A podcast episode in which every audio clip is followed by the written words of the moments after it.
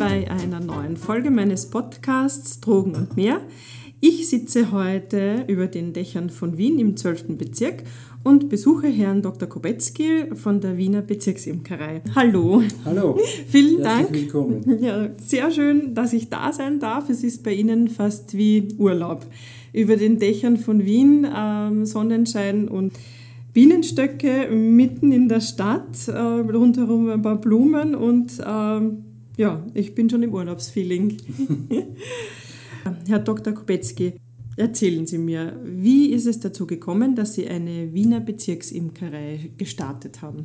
Naja, gestartet hat es natürlich nicht als Wiener Bezirksimkerei, mhm. sondern ganz äh, konventionell als äh, äh kleine, kleines Hobby, mhm. äh, das eigentlich so begonnen hat, dass äh, meine Schwägerin äh, mich angesprochen hat, äh, deren Vater schon eigentlich vor Jahren, wo wir als Kinder schon immer mitgeholfen haben, aus gesundheitlichen Gründen mit der Imkerei aufhören hat müssen, jetzt das ganze Material zu Hause gehabt hat und äh, nachdem die dann das Haus verkauft haben, wäre jetzt das ganze Material, nämlich die Bienenwohnungen und so weiter, alles weggeschmissen worden. Und das hat ihr halt als Kindheitserinnerung äh, sehr, sehr leid getan und, und sie hat dann gemeint, ob man nicht einfach schauen, dass wir äh, mit Imkerei was machen.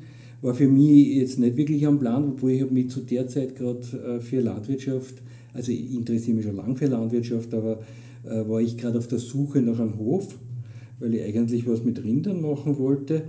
Und das hat sich aber schon mit der normalen beruflichen Tätigkeit war mir schon klar, das könnte eng werden. Und da ist so dieses Angebot sehr gelegen gekommen. Wir haben uns kurz entschlossen, im Herbst in einen Anfängerkurs gesetzt, haben uns einmal sozusagen äh, informiert, was ist da eigentlich notwendig, schöne Ausbildung gemacht bei einem sehr guten und bekannten Bioimker in Wien und haben dann, und heute würde ich sagen, großer Blödsinn, und haben uns im Februar unsere Bienen geholt. Also das ist normaler No-Go. Heute würde ich niemandem im Februar Bienen geben, weil wir sind da oben knöcheltief im Schnee gestanden, mhm. wie wir unsere ersten Bienenbeuten aufgestellt haben. Aber es hat funktioniert. Bravo. Und so hat es mit zwei Bienenvölkern begonnen. Tja, und ähm, ich habe 38 Mitarbeiterinnen und Mitarbeiter. Wie viele Mitarbeiterinnen und Mitarbeiter haben Sie? Wir sind ein sehr weiblicher Betrieb. Ja.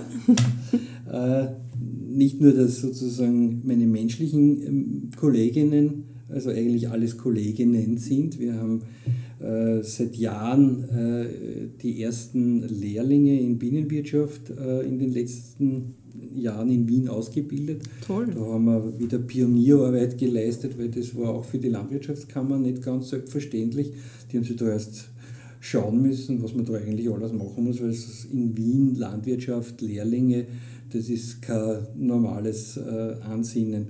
Und dann haben wir natürlich sehr, sehr viele äh, Mitarbeiterinnen aus dem Bienenbereich. Man muss äh, davon ausgehen, dass jetzt so zu der Zeit, also so Ende Mai, Anfang Juni, so 40.000 bis 50.000 Bienen in einem doch kräftigen Volk drinnen sind. Wenn man davon ausgeht, dass wir momentan so rund 200 Völker betreuen, dann sind das, wenn ich mir jetzt nicht verrechnet habe, so ungefähr 8 Millionen Bienen. Könnte aber auch mal 10er steht daneben sein. Ich bin nicht mhm. so gut im Kopf rechnen, aber so ungefähr, es sind sehr viele. Mhm. Also, also das ist äh, eine, eine große Menge auf jeden Fall. Und Absolut, pro, ja.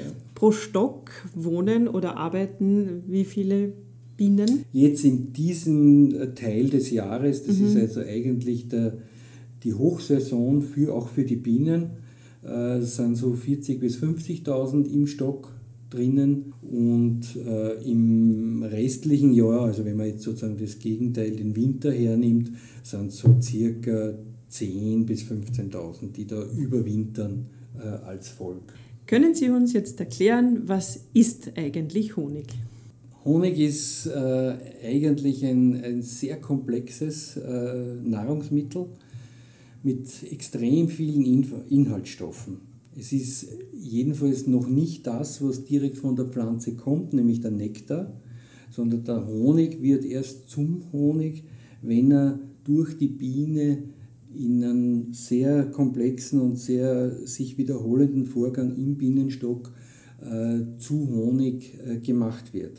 Das ist sozusagen auch so ein äh, Problem, das jetzt momentan am Weltmarkt auch mit Honig existiert, weil beispielsweise in China wird den Bienen schon der flüssige Nektar, den sie gerade erst reingebracht haben, weggenommen und der wird dann industriell getrocknet und das schaut dann aus wie Honig, hat aber natürlich überhaupt nichts mit einem wirklichen Honig gemein, weil die Bienen im Zuge der Verdickung vom Nektar zum eigentlichen Honig dem Honig einfach extrem viele Inhaltsstoffe beifügen, die für sie wichtig sind und die natürlich dann auch für uns gut sind. Das sind Enzyme, das, äh, da kommen Vitamine äh, mit rein, sie tun äh, äh dem Honig Feuchtigkeit entziehen auf eine sehr schonende Art.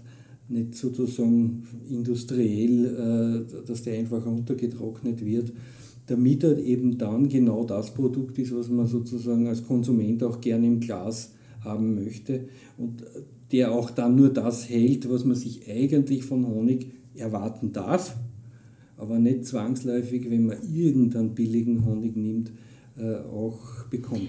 Also bei industriell bearbeiteten Honig kommt natürlich mehr Honig am Ende heraus.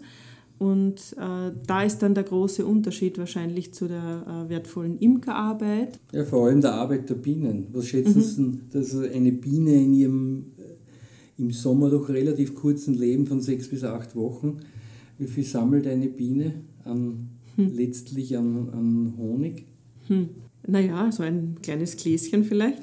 Ja, das wäre schön, da würde man sozusagen sehr viel Honig haben. Nein, also mhm. so eine Biene schafft wenn sie fleißig ist, so circa ein halbes Kaffeelöffel. Ein Wahnsinn. Also, das ist schon ganz schön wenig und eigentlich. Dazu muss sie wirklich äh, viele, viele Kilometer fliegen. Mhm. Also das ist äh, nur durch die Menge und die Masse kommt da überhaupt äh, auch entsprechend was zusammen. Da kann man sich auch wirklich die Arbeit besser vorstellen, wenn man weiß, wie wenig doch da rauskommt. Genau. Und wie fleißig die Bienen doch sind. Dafür stehen sie, für den Fleiß. Ja. das ist sozusagen, warum sie auch so gerne als, als mhm. Maskottchen und als, als äh, Wappentier verwendet werden. Wie kann das dann überhaupt mit den Bienen in der Stadt funktionieren? Ja, die Frage haben wir schon oft gestellt bekommen. Glücklicherweise jetzt wird medial sehr viel über die Stadtimkerei gebracht. Äh, da kommt jetzt auch schon sehr viel Wissen in die Bevölkerung rein. Also die Stadt ist an sich für Bienen ein fast idealer Lebensraum. Äh, Wien insbesondere. Wien hat ja die höchste Biodiversität in Österreich. Eine abwechslungsreiche Ernährung ist nicht nur für uns Menschen äh, was sehr Gutes, sondern natürlich auch für die Biene. Das ist sozusagen eines auch der wesentlichen Voraussetzungen, dass Bio-Imkerei möglich ist, weil eine Forderung für Bio-Imkerei ist eben ein sehr abwechslungsreicher Ernährungs- und Speisezettel, äh, den können wir hier in Wien ausgezeichnet garantieren. Das Zweite, äh, in Wien haben wir etwas nicht, was auch für die Bienen sehr gut ist, und das ist konventionelle Landwirtschaft, nämlich die ganzen Spritzmittel, die Pestizide etc. In Wien wird fast nichts mehr gespritzt. Dann kriegt man natürlich oft die Frage nach die Autoabgase die machen auch der Biene eigentlich gar nichts, weil äh, die Abgase an sich, soweit die jetzt heute überhaupt noch eine Rolle spielen, weil wir haben ja keine Schwermetalle mehr im äh, Benzin, Blei gibt es nicht mehr, das ist alles sozusagen Geschichte, kommt also Luftverschmutzung nie auf den Blütenboden runter, solange, so kurz eigentlich die Blüte nur blüht. Und äh, von daher haben wir auch da überhaupt keine Einwirkung. Wir haben zwei Drittel unserer Standorte circa auf Dächern und ein Drittel, wo wir sagen, wir stehen am Boden. Und wir haben also festgestellt, dass die Dachplätze für die Bienen wesentlich besser funktionieren. Mhm. Also wo wir es uns aussuchen können mittlerweile, obwohl es mehr Aufwand ist natürlich, das Ganze raufschleppen, dort oben zu versorgen. Aber rein von der Entwicklung taugt es den Bienen auf den Dächern wesentlich mehr. Wir stehen in der Wagramer Straße auf einem Hotel, äh, dem NH-Hotel im 19. Stock und das ist schon richtig hoch. Und selbst da habe ich dann schon Bedenken gehabt, aber es funktioniert perfekt. Die fliegen sozusagen in einer Linie runter. Was ich auch interessant finde, wenn man sich bei uns im Geschäft im Regal alle Gläser von allen Bezirken anschaut, schaut jeder Honig aus den Bezirken unterschiedlich aus. Woran liegt das? Ja, das war was, was uns ja auch ursprünglich gar nicht so bewusst war, weil wir haben in zwei Bezirken begonnen und haben aber dann festgestellt, obwohl beides Blütenhonig ist, das schmeckt ganz anders. Schaut mhm. anders aus, riecht anders. Und das hat unser Interesse natürlich geweckt. Dann sind ein bisschen mehr Plätze dazugekommen und das war wiederum ganz anders. Und dann haben wir uns auch mit dem Thema einfach näher zu befassen angefangen. Und äh, es ist, ich vergleiche das immer sozusagen ein bisschen auch mit der Entwicklung im Wein. Früher hat man einen Wein so bestimmt, weiß oder rot. Ja. Das war das, was man im Gasthaus bestellt hat. Das macht heute keiner mehr. Heute mhm. unterscheidet jeder zwischen einem Veltliner von dort und einem Veltliner von da. Äh, das ist also wesentlich äh, äh, filigraner auch in der, in der Unterscheidung geworden und beim Honig ist es eigentlich genauso. Also wir haben unter Anführungszeichen nur Blütenhonige, wir sagen Lagenhonige dazu, weil wir im Unterschied zu anderen Imkern die Sortenhonige machen. Wir lassen die ganze Blühsaison in den Stock hinein und schleudern nur einmal in der Saison um alles drinnen zu haben, was im Umkreis von circa drei Kilometer an diesem Platz auch geblüht hat. Und das macht dann sozusagen den Unterschied aus. Wir lassen auch jedes Jahr die Honige untersuchen und äh, an der Pollenuntersuchung sieht man eigentlich dann recht gut, woher kommt eigentlich der Honig von welchen Pflanzen. Und das tun wir auch auf der Webseite veröffentlichen. Da kann man sich bei jedem Bezirkshonig auch das sogenannte Pollenbild anschauen. Wie wir das das erste Mal gemacht haben, hat unser Labor, ich kenne die äh, Leiterin des Labors recht gut, aber die hat uns angerufen und gesagt, was habt ihr da für eine Honigmischung benannt? Das gibt es ja gar nicht. Äh, weil es nicht gewohnt war, dass sie so lange und so diverse äh, Pollenbilder in den Honigen findet weil wenn Sie einen normalen Honig von irgendwo vom Land kriegt, dann ist da hauptsächlich Raps drin oder vielleicht hauptsächlich nur Linde oder nur Akazie und ein bisschen was dazu. Aber wir haben bis zu 15, 20 verschiedene Sachen drinnen. Und das macht es offenbar dann aus. Ja, der Unterschied liegt ja auch daran, ähm, dass ja durch diese Pollenvielfalt der Honig noch wertvoller wird, weil man ja noch mehr äh, Mineralstoffe und so weiter zu sich nehmen kann. Wie kommen diese Stoffe eigentlich dann in den Honig hinein? Wie, wie kostbar wird dann der Honig durch diese Vielfalt? Die Inhaltsstoffe kommen eben durch die Umarbeitung im Bienenstock, durch die Bienen selber hinein. Äh, der Honig wird mehrfach von einer Zelle oder Wabenzelle zur anderen umgetragen und in diesem Umtragen, das immer wieder durch andere Bienen erfolgt, fügen die Bienen beim Umtragen immer wieder neue Zusatzstoffe, Enzyme, Vitamine etc. dazu, unter anderem natürlich auch ein bisschen Pollen. Äh, es ist jetzt nicht so, dass der Pollen im Honig sozusagen ein Hauptingredient ist, aber er ist ganz deutlich festzustellen. Für uns eher ein Marker, wo kommt dann der Honig her. Die Bienen sammeln ja den Pollen auch im Stock in speziellen Zellen, wo sie nur Pollen drinnen haben. Das mhm. ist dann das sogenannte Perger, das ist also Milchsäure vergorener Pollen, sprich haltbar gemachter Pollen. Pollen als solcher ist ja ein sehr sensibles Lebensmittel. Äh, der ist sehr feucht, wenn er von den Bienen kommt. Wir sammeln den so, dass wir bei den Bienen so im Eingangsbereich ein kleines Gitter einschieben. Und da müssen sie sich so ein bisschen durchzwängen. Und die Bienen haben ja an den Beinen diese Pollenhöschen. Und beim Durchzwängen verlieren halt äh, ein Teil der Bienen diese Pollenhöschen und die fallen dann runter in einen Behälter und so sammeln wir das eigentlich. Nicht alles, weil sie brauchen ja selber auch an. Das heißt, es ist so, dass ein gewisser Teil halt dann für, für uns bleibt und die Bienen kriegen noch immer genug in den Stock. Und das ist relativ feucht, das ist auch sehr sensibel, da müssen wir immer jeden Tag das ausleeren, äh, damit das relativ schnell äh, in die Trocknungsanlage kommt. Der Pollen wird schon getrocknet, das ist eine Möglichkeit, ihn haltbar zu machen. Oder man schaut, dass man aus dem Bienenstock diese Zellen rausschneidet, wo dieses schon vergorene äh, Pollenmaterial drinnen ist das ist dann das sogenannte Perger. Das gibt es aber sehr selten, weil es extrem aufwendig ist zum äh, Produzieren.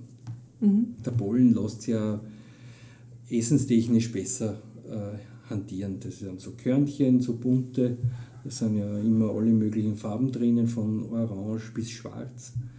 Äh, und den kann man dann super mit Joghurt oder mit irgendwas, einem säurehältigen Lebensmittel, das ist vielleicht wichtig, mhm. damit auch dieser harte Kern, den der Pollen umschließt, der ihn ja auch extrem widerstandsfähig macht, über ja, Millionen Jahre können Pollen überleben.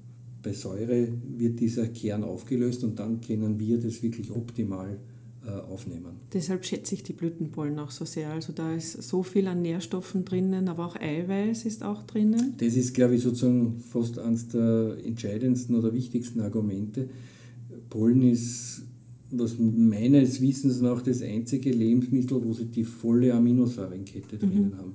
Was ja total wichtig ist, weil sie ja Eiweiß in entsprechendem Umfang nur dann aufnehmen können, wenn sie ein volles Eiweißbild mhm. äh, aufnehmen können, weil sonst ein Teil wieder ausgeschieden wird. Ich habe jetzt mal einen Artikel gelesen, die Behauptung ist dort, dass sozusagen zwei Esslöffel Pollen im Endeffekt ungefähr einem Kilo Rindfleisch entspricht. Mhm. Von der Wertigkeit dessen, was man dann Eiweiß aufnehmen kann. Das für mich Spannendste eigentlich am Pollen ist äh, das Thema Eiweiß. Äh, wir haben äh, Studien schon gesehen, wo äh, festgestellt worden ist, dass 100 Gramm Pollen in etwa die Wertigkeit von 500 Gramm Rindfleisch, was das Eiweiß betrifft, haben.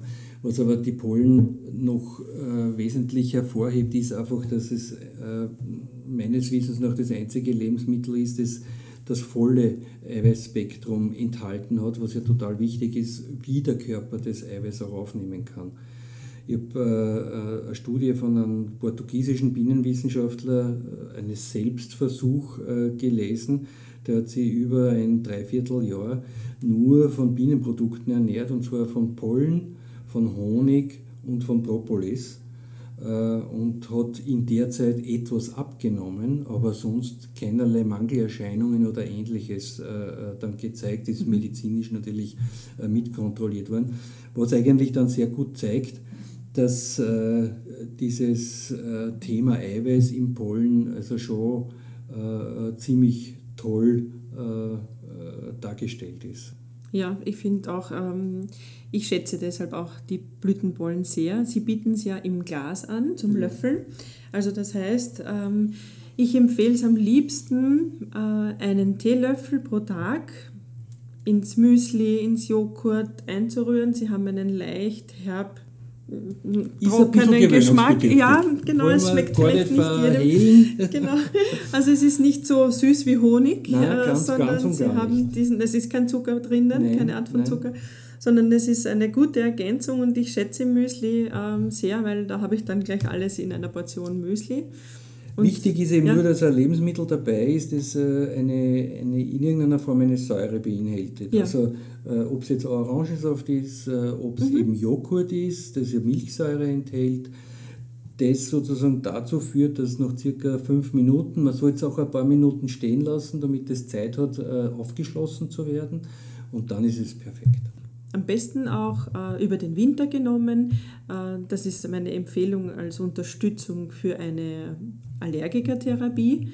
Dann äh, kann man über den ganzen Winter die Blütenpollen zu sich nehmen. Das Immunsystem sollte dann im nächsten Frühjahr besser vorbereitet sein. Und das ist sozusagen auch äh, ein Thema, das wir öfter gefragt werden, gerade äh, von Allergikern. Da kriegen wir doch einiges an Anrufen weil es natürlich beim Pollen dann nicht egal ist, woher kommt er. Mhm. Weil sich mit spanischen Pollen äh, gegen Allergien hierzulande zu wappnen, ist nicht wirklich äh, so zielführend. Das heißt, man sollte schon schauen, dass man wirklich Pollen aus seiner unmittelbaren Umgebung bekommt, weil dann auch dieses Spektrum, was einem hier begegnet, am besten abgebildet ist. Das Tolle am Pollen ist zum einen, dass er das gesamte Spektrum aller 20 Aminosäuren drinnen hat, was eine viel bessere Aufnahme des Eiweißes äh, im Körper ermöglicht. Und er hat eine unheimlich hohe Eiweißdichte. 30 Prozent äh, des Pollens sind pures Eiweiß. Und das äh, muss man erst einmal ein Lebensmittel finden, das nur annähernd dort rankommt. Das stimmt und äh, deshalb schätze ich die Pollen auch sehr. Äh, ich habe auch bezüglich Eiweiß einen Podcast aufgenommen und den kann ich auch äh, sehr empfehlen anzuhören. Wie erkennt man jetzt dann guten Honig?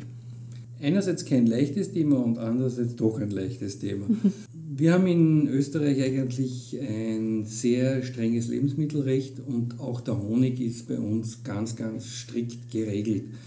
Das heißt, wenn man eigentlich sicher sein möchte, dass man wirklich einen guten Honig bekommt, dann ist man jedenfalls einmal gut äh, beraten, wenn man sich auf ausschließlich österreichischen Honig äh, bezieht. Wichtig ist, wie bei vielen Lebensmitteln, dass man doch auch ein bisschen aufs Etikett schaut. Oft sieht man halt gerade bei Honigen, die äh, günstiger bepreist sind, steht dann drauf aus EU-Ländern oder aus EU-Nicht-EU-Ländern.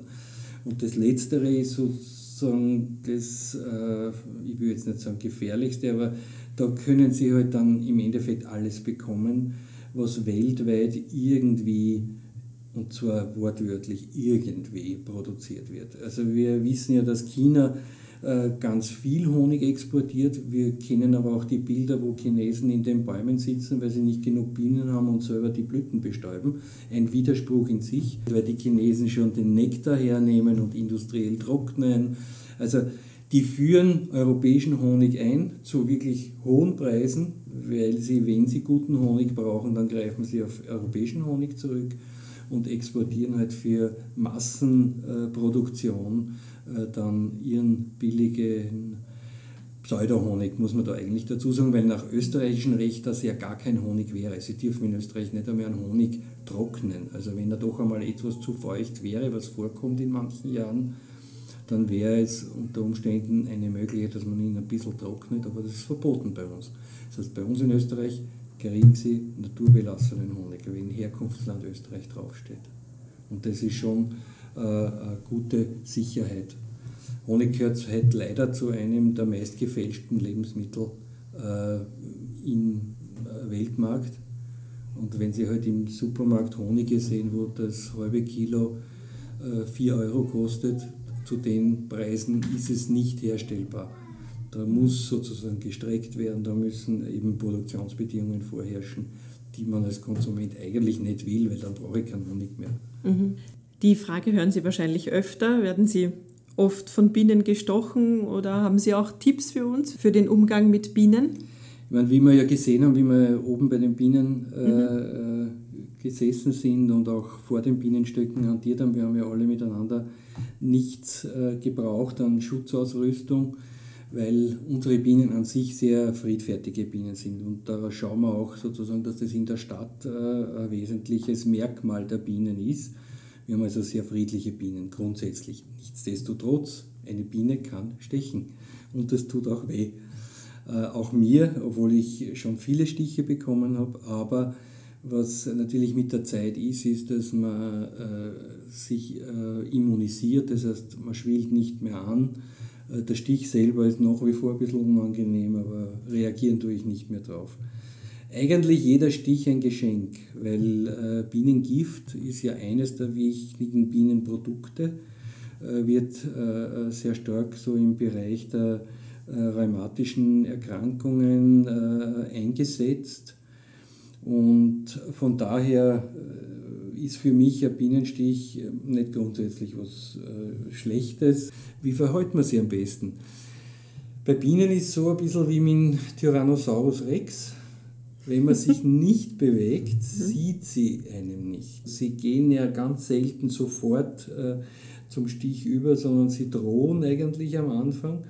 Wenn man da, wir sagen dazu, versteinert, dann ist sie sehr irritiert, weil sie einen plötzlich nicht mehr sieht. Sie riecht noch, aber sie sieht einem nicht mehr und äh, nach einiger Zeit verliert sie das Interesse und verschwindet normalerweise.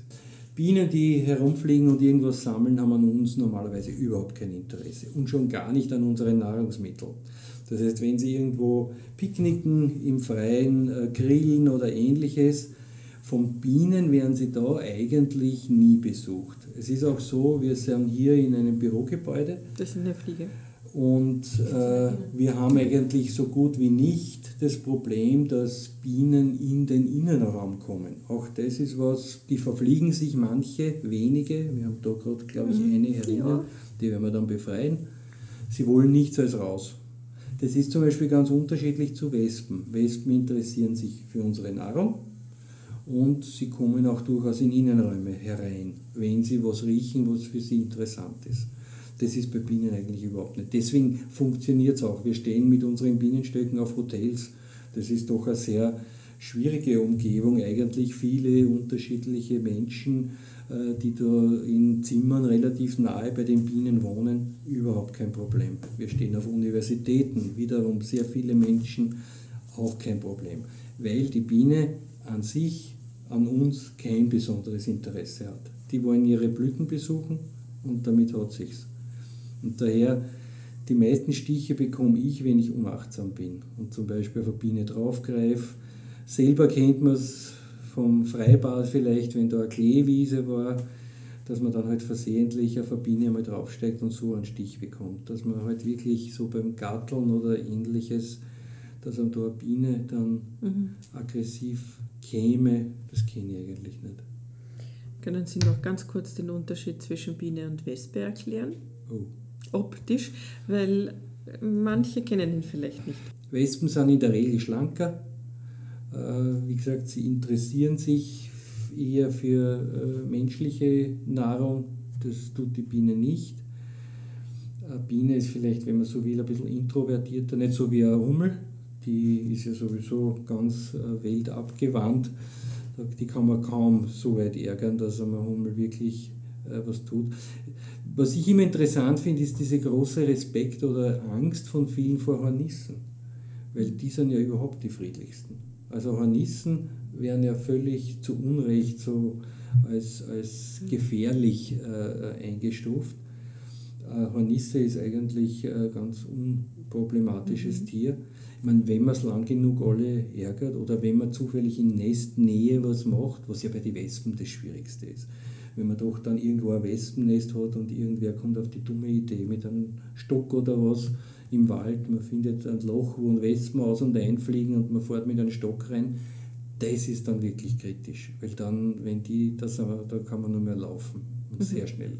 Die Biene ist äh, etwas gedrungener und, und, und fliegt auch nicht so elegant. Was ist Ihr spezieller Tipp, wenn man dann doch von der Biene gestochen worden ist?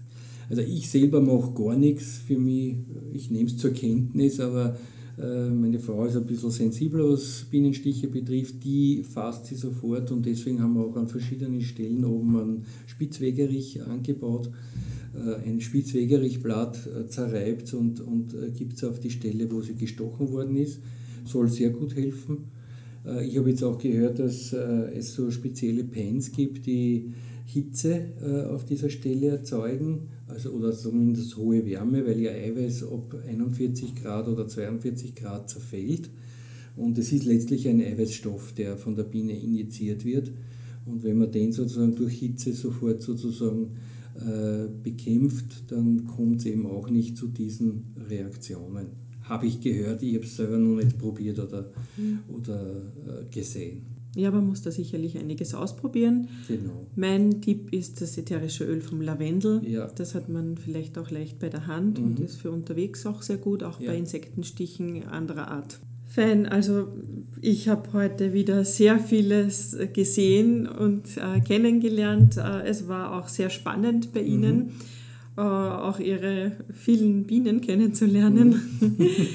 ähm, herzlichen Dank für die Einladung. Äh, man kann auch ihre Honige, alle Bezirke bei uns kaufen. Es gibt auch ähm, einen Degustationskarton, da kann man alle Bezirke durchkosten ja. und einmal äh, richtig kennenlernen. Und ab Oktober den Adventkalender. Adventkalender, auf den freuen genau. wir uns wieder besonders. Äh, Gibt es ein neues Produkt, das Sie schon im Fokus haben für Herbst? Vielleicht? Ja, wir planen jetzt sozusagen mit dem Thema Wachs mehr zu machen. Äh, wir haben festgestellt, dass Wachs in Tüchern verarbeitet äh, Lebensmittel eine bessere Haltbarkeit äh, vermittelt. Mhm.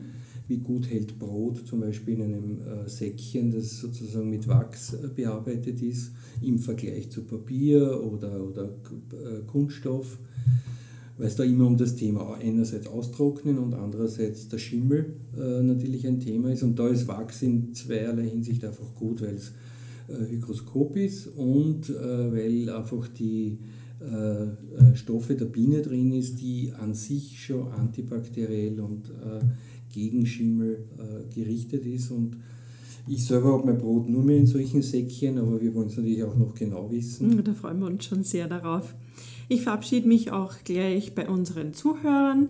Vielen Dank, dass ihr dabei wart und äh, freue mich, wenn ihr mich im Geschäft besucht. Ihr könnt aber auch wie immer äh, Fragen gerne über Instagram oder per E-Mail an uns richten.